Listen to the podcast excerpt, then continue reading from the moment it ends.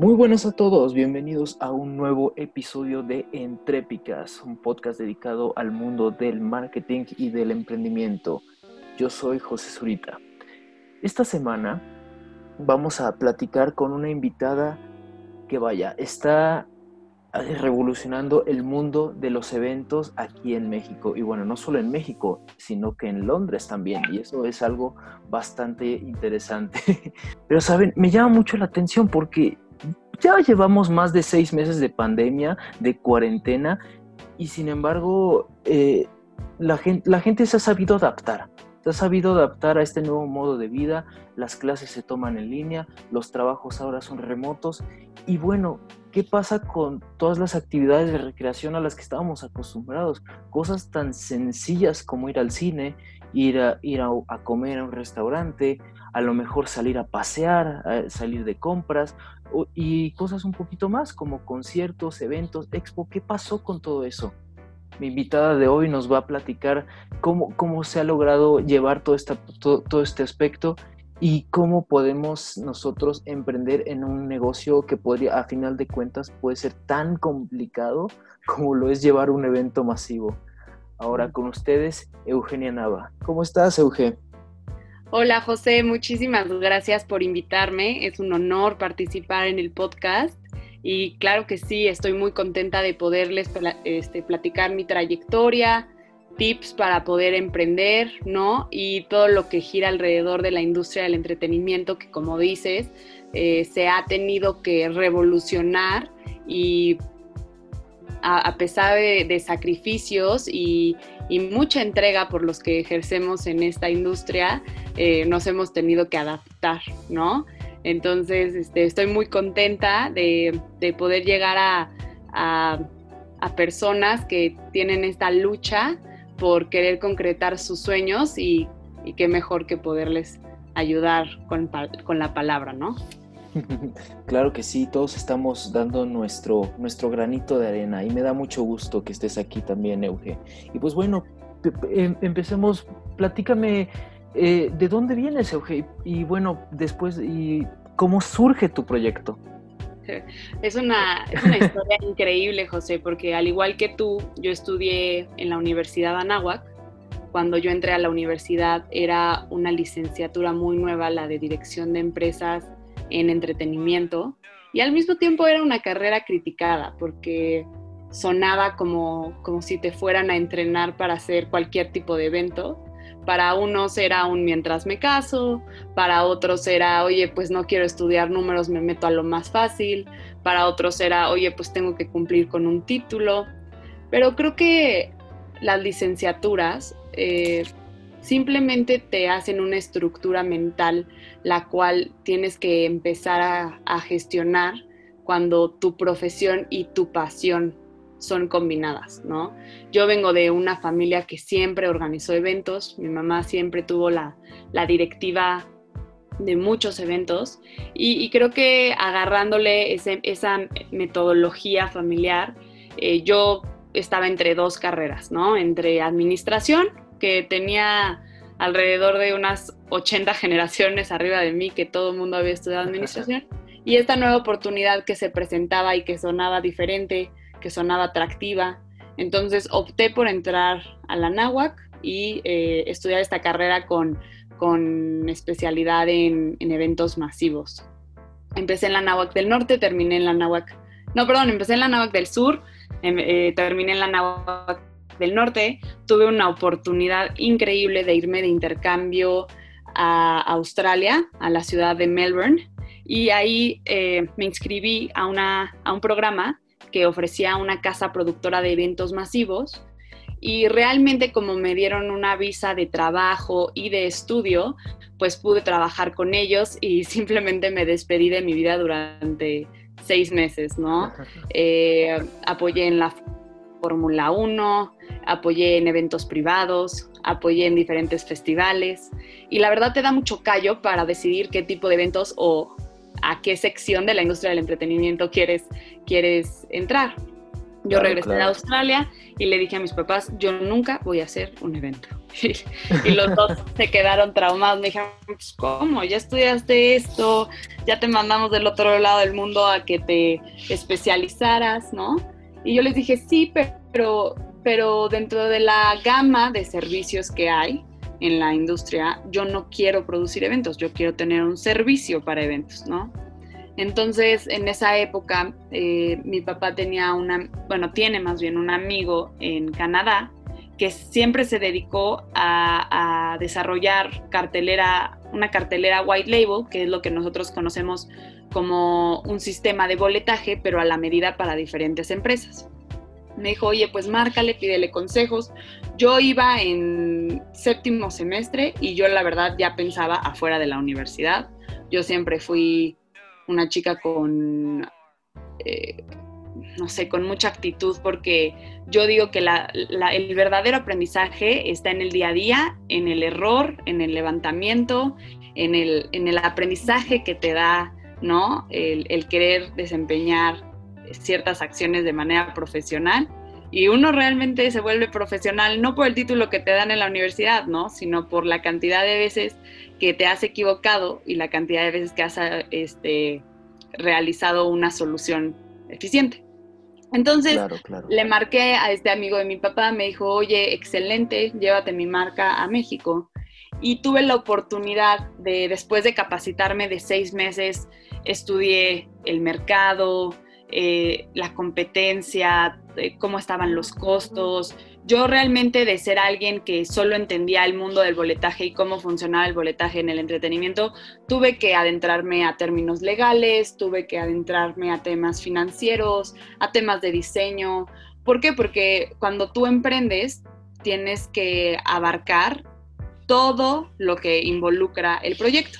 Entonces te vuelves una un resuelve todo, por así decirlo, ¿no? Básicamente, sí, sí, sí.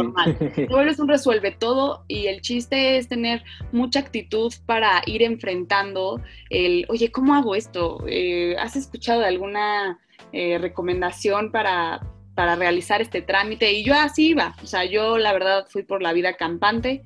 Eh, y fíjate que tuvimos una oportunidad de hacer un Oktoberfest en Canadá, en Toronto, en octubre, ¿no? Entonces, este proyecto empieza en noviembre de un año atrás y yo me capacité de noviembre a octubre para actuar con esa plataforma.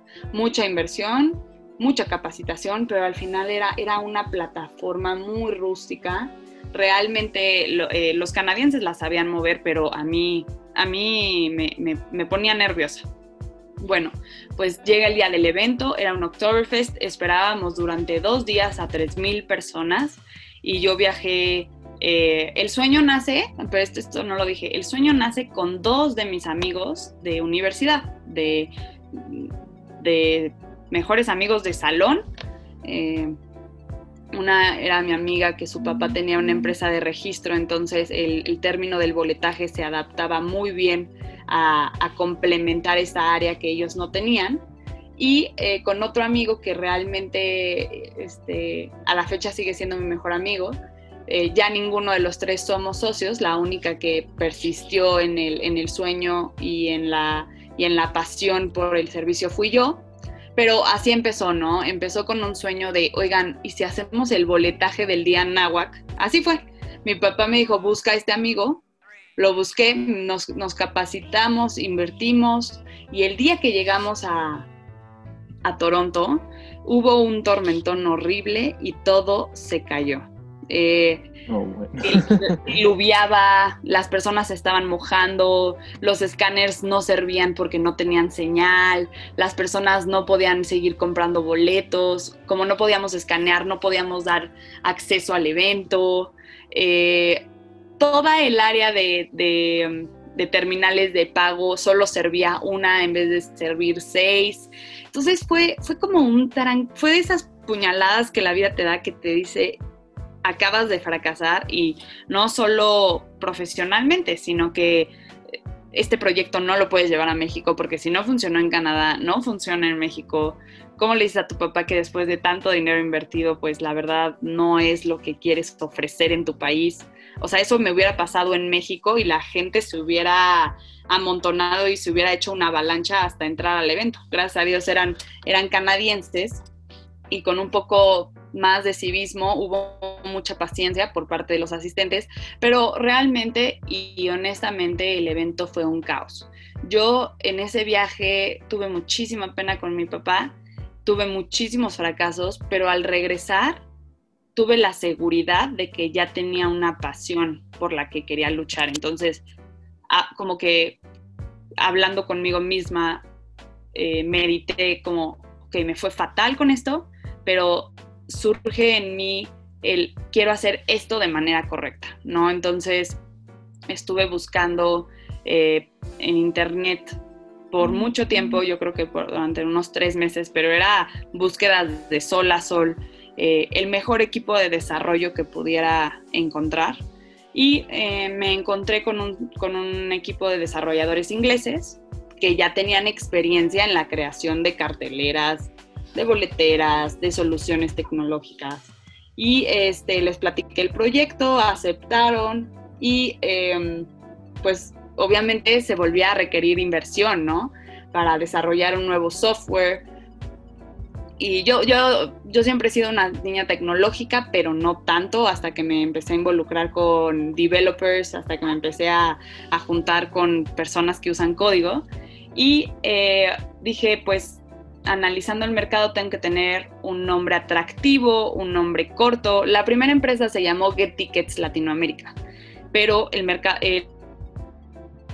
los mexicanos no todos saben hablar inglés, entonces la pronunciación era un desastre, las señoritas en las oficinas no tenían ni idea cómo referenciarnos, entonces mucho de cómo viene el nombre y la y el logo de TICPAS fue se tiene que tropicalizar a algo que los mexicanos puedan decir de manera correcta, ¿no? Y algo que se pueda quedar en el top of mind de manera este, inmediata. Entonces, eh, la esencia de TICPAS eh, nace de una plataforma que se llama 99 Designs, en donde tú metes en concurso el branding, ¿no? De, tu proyecto. Y me fue muy bien porque eh, ahí tuve muchos, muchas propuestas y al final me decidí por este nombre y por el logo que hoy me identifica, ¿no? Y eh, empecé el año pasado, en febrero, a gestionar con la plataforma y la verdad es que de todos los eventos que hemos tenido, hemos tenido un aprendizaje. Pero eh, concluyendo a tu pregunta, así es como nace TICPAS. TICPAS, eh, para, obviamente para los que no sepan y para los que no se escuchan, TICPAS es una, es una empresa white label que ofrece soluciones a la medida para cualquier casa productora de eventos, para cualquier casa turística que ofrezca experiencias o entretenimiento en sí mismo, ¿no? Para hacer soluciones de boletaje, de levantamiento de asientos, eh, el sistema cashless, damos todo lo que es eh, la creación, personalización, venta, reportes, ¿no? Eh, incluimos un poco de de Big Data sobre los asistentes que, asisten. Y, como te comento, José, eso, eso es lo que hoy es en día TICPAS, ¿no? Eh, claramente en la pandemia nos hemos tenido que revolucionar los eventos online, entonces hoy ya ofrecemos la creación, la personalización, la venta y la transmisión segura de eventos virtuales. Pero esa es la esencia de TICPAS, esa es mi, es mi bebé, por así decirlo. Vaya, qué historia. Y me llaman muchas cosas la atención, pero wow, creo que lo que más me sorprende es, es, el temple que has tenido en cuanto a los fracasos. En este podcast hemos platicado acerca del fracaso en innumerables ocasiones de, de todas las formas habidas y por haber, pero no me canso de hablar de ello porque el fracaso muchas personas lo ven como algo malo y, naturalmente nos enseñan desde chiquitos que fracasar está mal, que fracasar es, es de que, ah, te equivocaste, eres un tonto, no puede, eh, por eso no puedes hacer las cosas bien. Y no, no, no, no, no, es todo lo opuesto. Entonces, eh, te quería preguntar, ¿cómo es que tú lograste tener este temple ante el fracaso? Cuando fracasó tu evento en, eh, en Toronto, que se todo lo que pudo haber salido mal, salió mal, y sin embargo, aquí sigues. Muchas personas se hubieran dado por vencidas, se hubieran tirado la toalla o peor todavía pero sin embargo, aquí sigues. ¿Cómo, lograste ese estado mental para soportar esa clase de cosas? Pues mira, primeramente yo creo que toda persona que se decida a emprender tiene que saber algo muy claro. Cualquier proyecto que tú idealices tiene que tardar de uno a cinco años y en estado de pandemia incluso hasta seis años para poder ser un negocio rentable. Es decir, que funciona, que tiene liquidez, que te da un sueldo, que se mantiene, que mantiene a la misma empresa, ¿no? Entonces, mi papá siempre nos dio una estructura mental de empresarias muy fuerte, muy crudo. O sea, no todo en mi casa siempre fue color de rosa y toma aquí dinero para invertir y, oye, ¿qué tal si gastas en esta otra cosa? No, no, no. Las cosas iban en seco, en, en en directo y como tenía que ser, ¿no?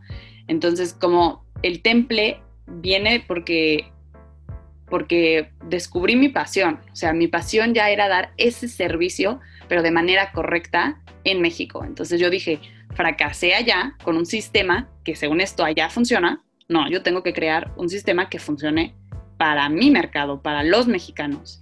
Y, y siempre como propósito de TICPAS, yo he tenido en la, en la cabeza algo fijo. Yo quiero dar oportunidad de trabajo a muchas personas, porque en México se necesitan dar oportunidades de trabajo. Hay tantas personas con sed de oportunidad que, que la verdad es que con los privilegios que yo tuve, con, con, con, la familia que yo tuve y por mi manera de ser, es, lo, es con lo único que quiero contribuir tanto a mi país como a mi familia como a mí misma. O sea, yo quiero crecer esta empresa para poder dar oportunidad laboral mexicana. Claro, si se puede lograr extender de manera internacional, pues sería la más feliz. Y hablando sobre el fracaso, uno de mi primer tip en el mundo del emprendimiento es el fracaso no se debe llamar fracaso, se llama fracaso madre, porque no hay caídas, solo hay aprendizajes, no hay obstáculos, solo son oportunidades. Entonces, tienes que tener muy claro cuando enfrentas un problema, cuál es la solución. El único problema que no tienes de la solución es la muerte. Pero estamos en vida y las personas que emprenden tienen que ser personas movidas. Entonces, el fracaso, el fracaso no es decepción, el fracaso no es caer bajo.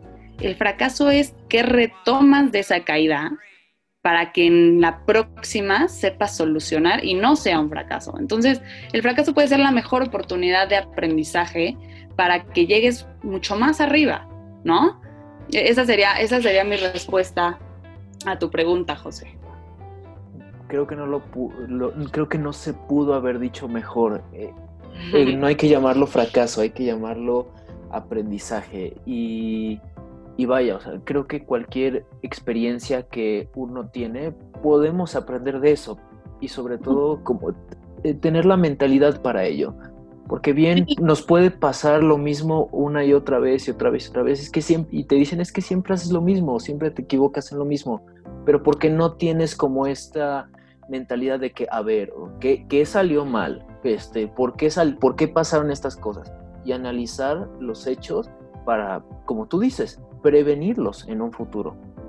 Exacto, y, y, si te soy clara y sincera, en la industria del entretenimiento todos los eventos tienen una etapa de crisis, o sea, tú, tú vas como asistente a un evento y tú no te fijas porque no estás en la logística, no lo estás gestionando, pero algo que te dan en la estructura mental de esta licenciatura es que siempre van a venir problemas, aunque tu servicio parezca perfecto, aunque el evento parezca perfecto, hay algo que se está dificultando.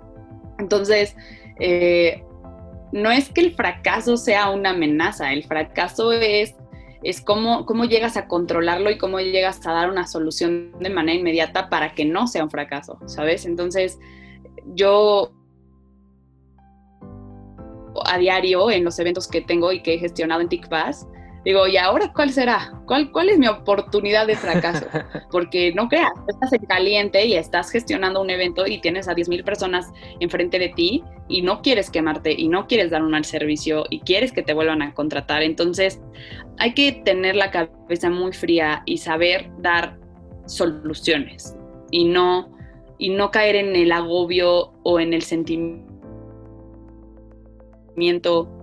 o en las emociones que pueden llegar a hundirte, que es lo que es un verdadero fracaso, porque el ser humano mezcla lo que son dos cosas, las emociones y las acciones. Entonces, si tú actúas de manera fría, con acciones concretas, estás dando una solución a algo que parece fracaso, pero realmente no es fracaso porque le estás dando la vuelta.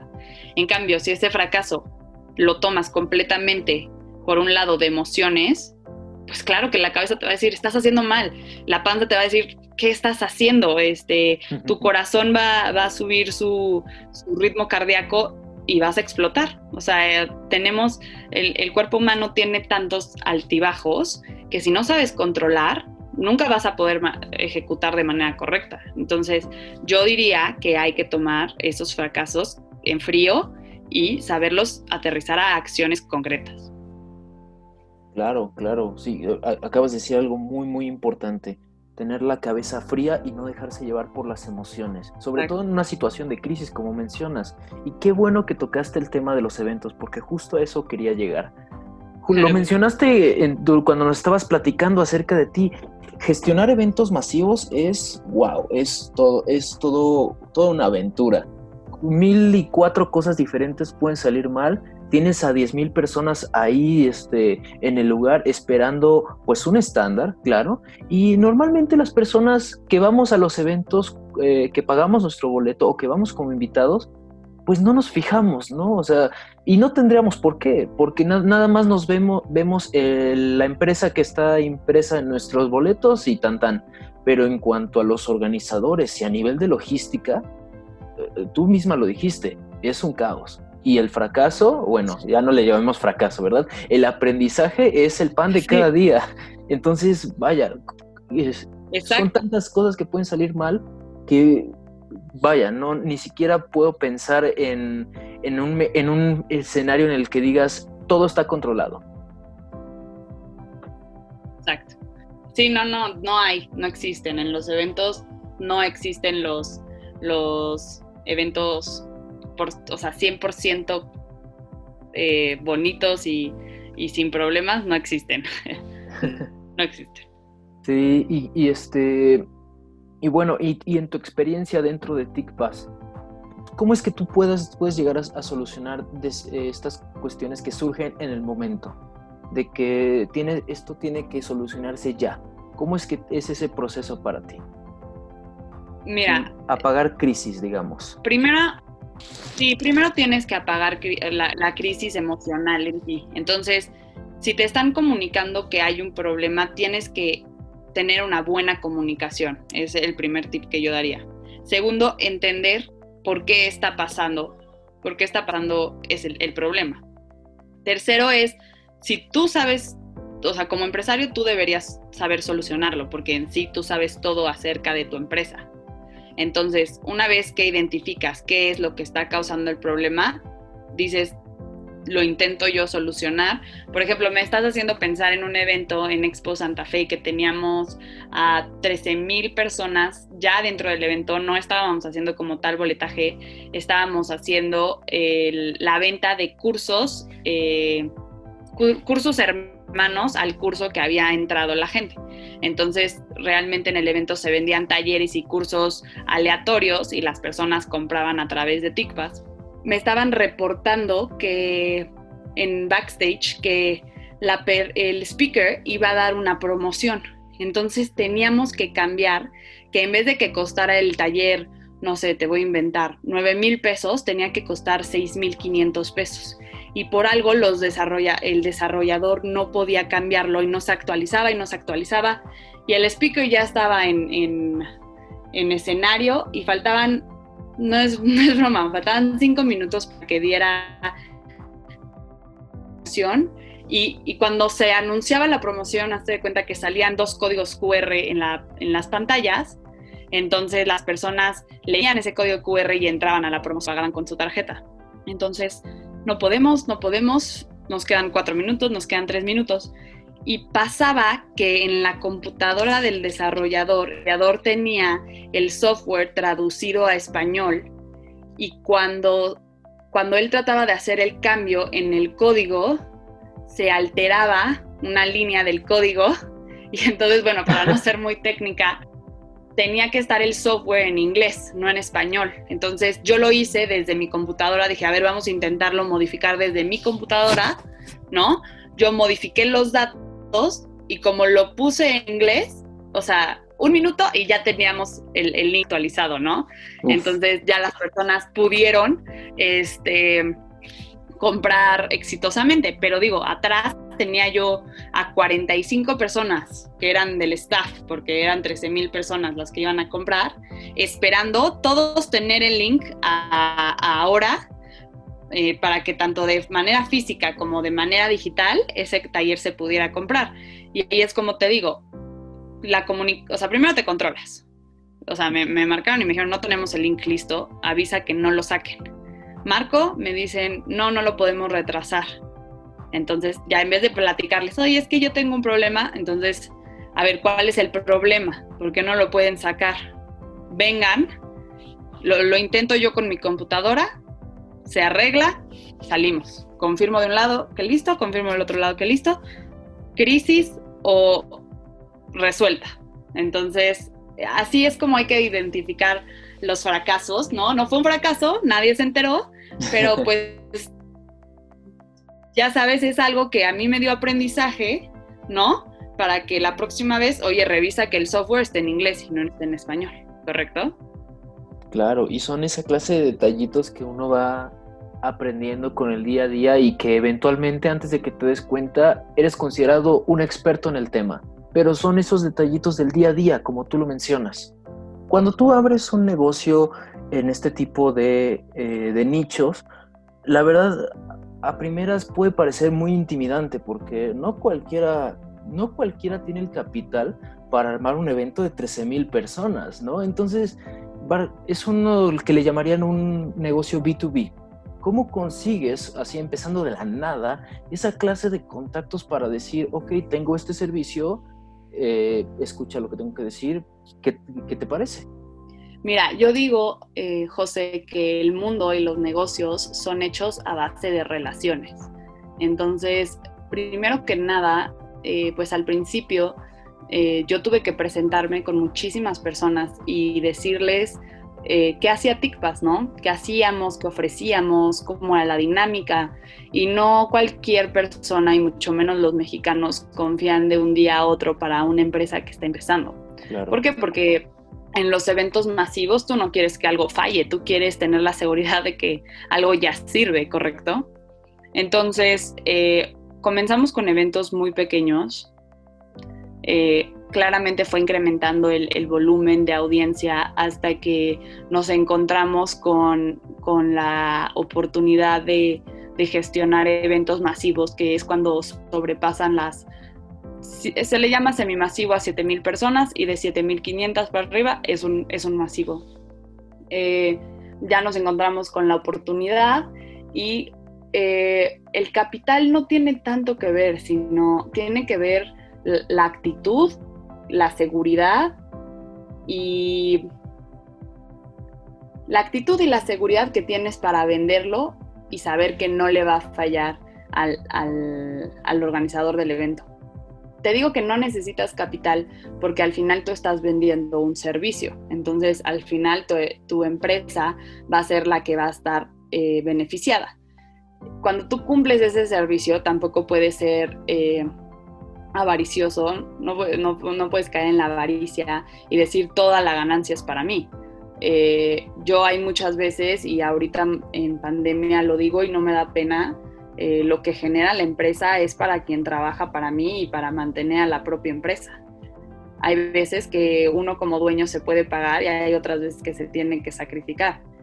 Pero remontando a esos días, eh, casi toda la ganancia era para mantener la empresa y para liquidar la inversión que se había hecho, ¿no? Entonces, tú luchas para que tus primeros dos años de vida en el entorno laboral sea para obtener o, o que sea un ROI, ¿no? Un retorno de inversión.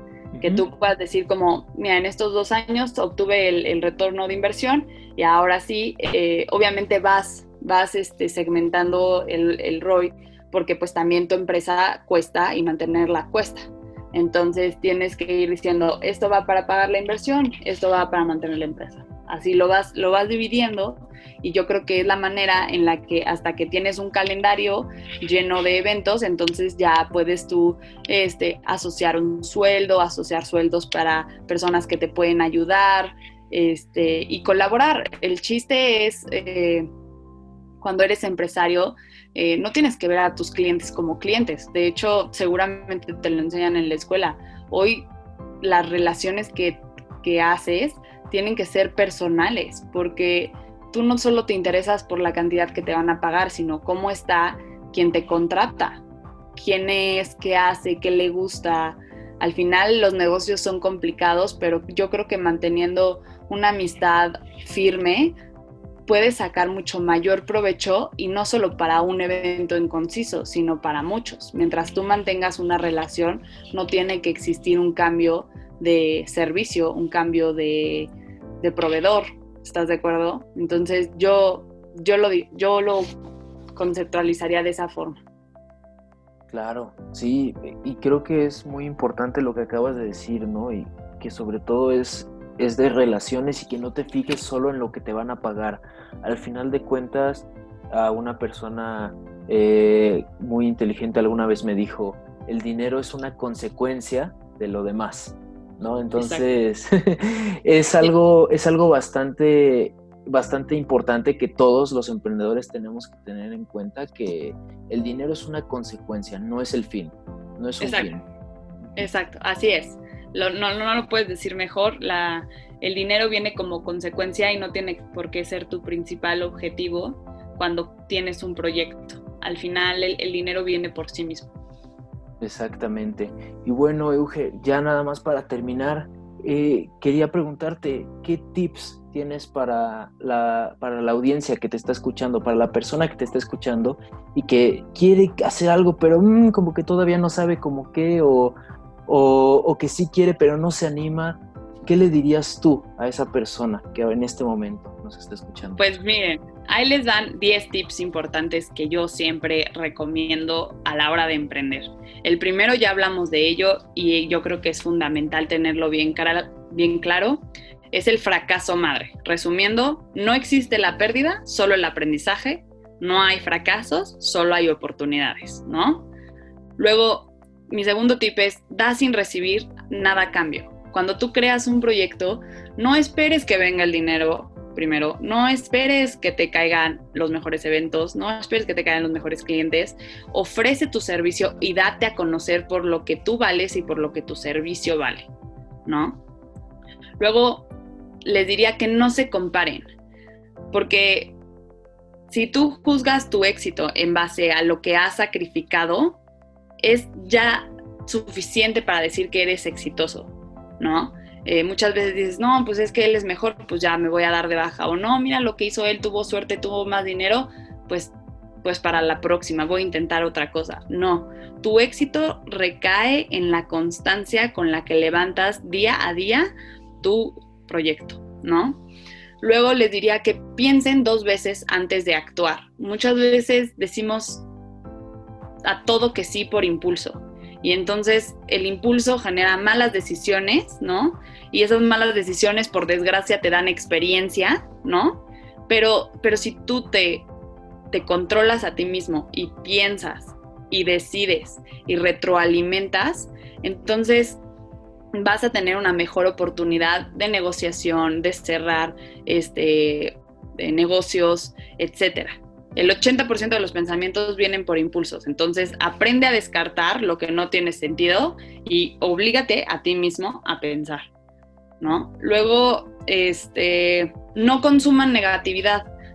Todo el día en medios de comunicación, en las redes sociales, eh, nuestra propia mente, nuestra, nuestros amigos, nuestra familia, la verdad es que hay personas muy negativas. Entonces, eh, aprendan a controlar sus emociones, eh, desprendan endorfinas, hagan ejercicio, no pierdan lo que a ustedes les gusta hacer, o sea, no, no, no sacrifiquen todo, dense sus gustos porque, eh, porque es muy importante que a pesar de que no eres totalmente rentable y exitoso, no significa que no lo seas. Entonces yo les diría que se mantuvieran positivos, ¿no?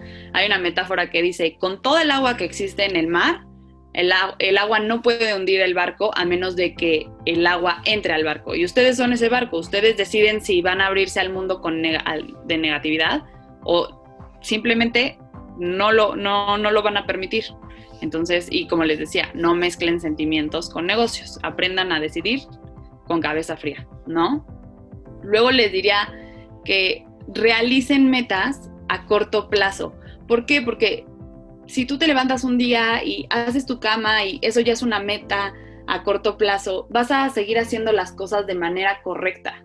No todos los días durante cuando, em, o sea, cuando emprendes pasan cosas buenas. De hecho dices, híjole, ¿cómo le hago hoy? Hoy, hoy no tengo ganas y hoy me pasó esto y hoy me batearon tantos clientes entonces, no te sientas mal solo, solo por lo que te envuelve en un entorno laboral. Siéntete bien también por las metas que haces por ti, por ayudar a los demás, por ayudar a tu familia, ¿no? Aprende a realizar metas a, a corto plazo. Luego, tienen que tener una combinación de exigencia y de constancia. Sacrifiquen tiempo, sacrifiquen energía, porque energía, tiempo y espíritu les va a dar una conversión de resultados. Y los resultados solo se obtienen cuando tú a ti mismo te, te, propones exigencia y constancia. Escriban los domingos lo que tienen que hacer en la semana, consigan los contactos a los que les tienen que hablar, no se den por vencidos al primer no, ¿no? Prepárense para concretar actividades de manera eficiente.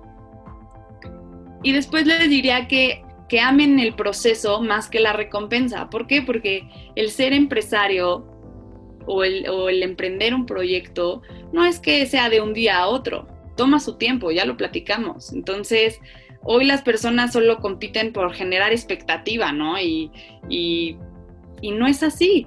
O sea, tú para, tomarte la foto al final del maratón que corriste, tuviste que aprender a amar cuando te dolían las piernas, cuando ibas en el kilómetro 18 y te dio un calambre, cuando tenías sed.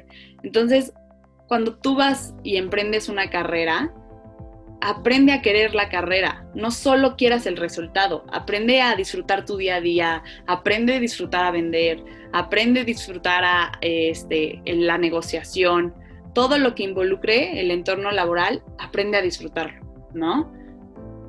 Y después eh, les diría que nunca, nunca se estanquen con un mismo negocio, o sea, siempre denle esa eh, versatilidad a lo que su negocio puede hacer, porque los negocios se tienen que reinventar. Nada es para siempre, ¿no? Y todo tiene que al final que mejorar. Entonces, creen relaciones, inventen cosas, digan cómo pueden moverse de un lado a otro, etcétera. Eh, analicen avances y establezcan nuevos objetivos, pero la reinversión es importante. Esos serían mis mejores tips para todos aquellos que están emprendiendo y este y pues cualquier cosa en los que en lo que le pueda les pueda ayudar este siempre he mantenido las puertas de mis redes sociales abiertas eh, creo que soy una persona muy fácil con la que se puede dialogar y para cualquier consejo, pues ya sabes, José, eh, no, no, no pierdas oportunidad de preguntarme. Ah, claro que sí. Muchas gracias, Euge. Creo que incluso con esos tips que me diste, hasta yo me voy a quedar pensando y reflexionando sobre lo que tengo que hacer. Así que de, antemano te doy las gracias. Y pues nada, ¿dónde, ¿dónde te podemos encontrar? ¿Dónde podemos encontrar a TICPAS? Ah, mira, eh, redes sociales de TICPAS en Instagram estamos como TICPAS, es T y latina C de casa, P A S punto MX y en Facebook estamos como ticpas.mx de igual forma y mis redes sociales personales son eh, Eugenia Nava en ambas. Entonces, este, no sé, para todos los interesados de conocer qué es TICPAS, métanse a la página web, echen un vistazo. La página web es, igual, ticpas.mx. Eh, no sé, échense eh, un ojo ahí a, las redes sociales y pues encantados de, poder colaborar si, si es que tienen eventos o, proyectos que necesiten de nuestras soluciones. Muchas gracias, Euge. Pues nada. Gracias por invitarme, José. No, hombre, a ti por venir. Y pues nada, eso fue todo por esta semana. Yo fui José Zurita y nos vemos en la siguiente. Bye. Espero que hayas disfrutado este programa. Recuerda que puedes encontrarnos en Twitter como EntrepifyMX. Si quieres que platiquemos sobre algún tema en específico o tienes alguna duda, no olvides dejarnos tu comentario por ese medio. Si estás escuchándonos en YouTube, no olvides suscribirte. Y no me quiero ir sin agradecerle a nuestro patrocinador oficial Entrepify.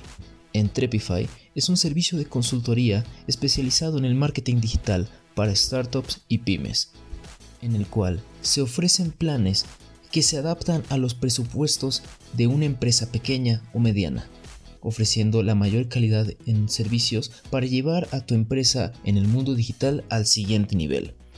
Nos vemos la siguiente semana. Bye.